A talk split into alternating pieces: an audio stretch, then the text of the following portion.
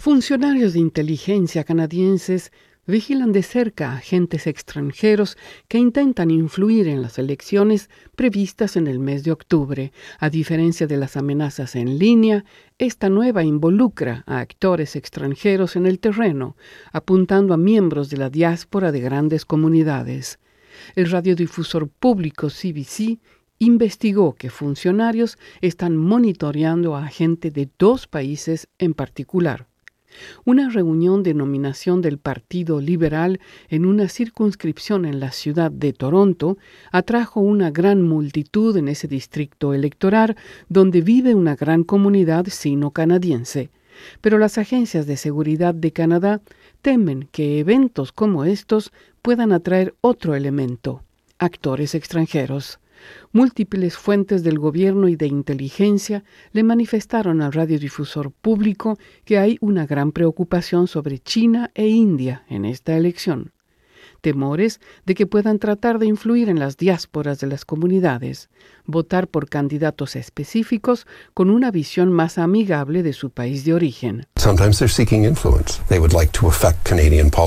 A veces buscan influencia, les gustaría influir en las políticas canadienses. Esto lo dice Ward Alcock, que es un ex director del Servicio de Inteligencia canadiense, CIS. Conseguir que un miembro del Parlamento favorable a China sea elegido probablemente signifique un gran triunfo para alguien.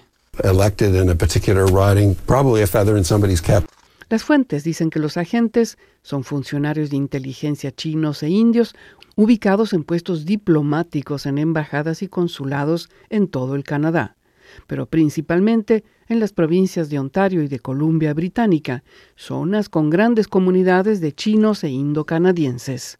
It's not the new school of the Russians using the internet to interfere in the, US elections. No es la nueva escuela de los rusos que utiliza Internet para interferir en las elecciones de los Estados Unidos. Es la antigua forma de intentar reclutar gente. Vishnu Pakraj es ex embajador de India en Canadá. Él culpa las tensiones entre India y Canadá por la vigilancia de la cual es objeto su país. En junio, India dejó en claro que cree que Canadá es muy blando con los presuntos extremistas Sikhs. We do not have the ability nor the desire to influence the outcome of elections in any country. No tenemos la capacidad ni el deseo de influir en las elecciones en ningún país.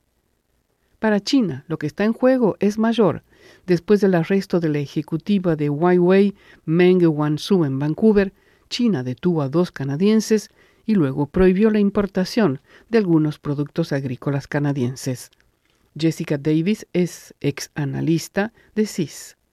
Los objetivos de China podrían ser muy multifacéticos, dice ella. I would say that probably they're trying to find people who have a pro-China political Diría probablemente que tratan de encontrar personas que tengan una perspectiva política pro-China, que quieran promover lazos más cercanos con China, pero también en el frente de la economía, buscando políticos que quieran promover lazos económicos más cercanos, que vayan en el interés o no de los canadienses. but also on the economic front, uh, looking for politicians who may be interested in fostering closer economic ties, whether or not that's in the interest of Canadians.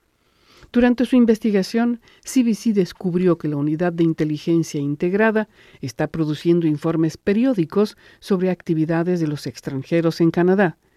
Otros países activos incluyen Pakistán, Arabia Saudita, Irán y Venezuela. En una declaración, el CIS dijo que investiga activamente y que responde a todas las amenazas de interferencia extranjera.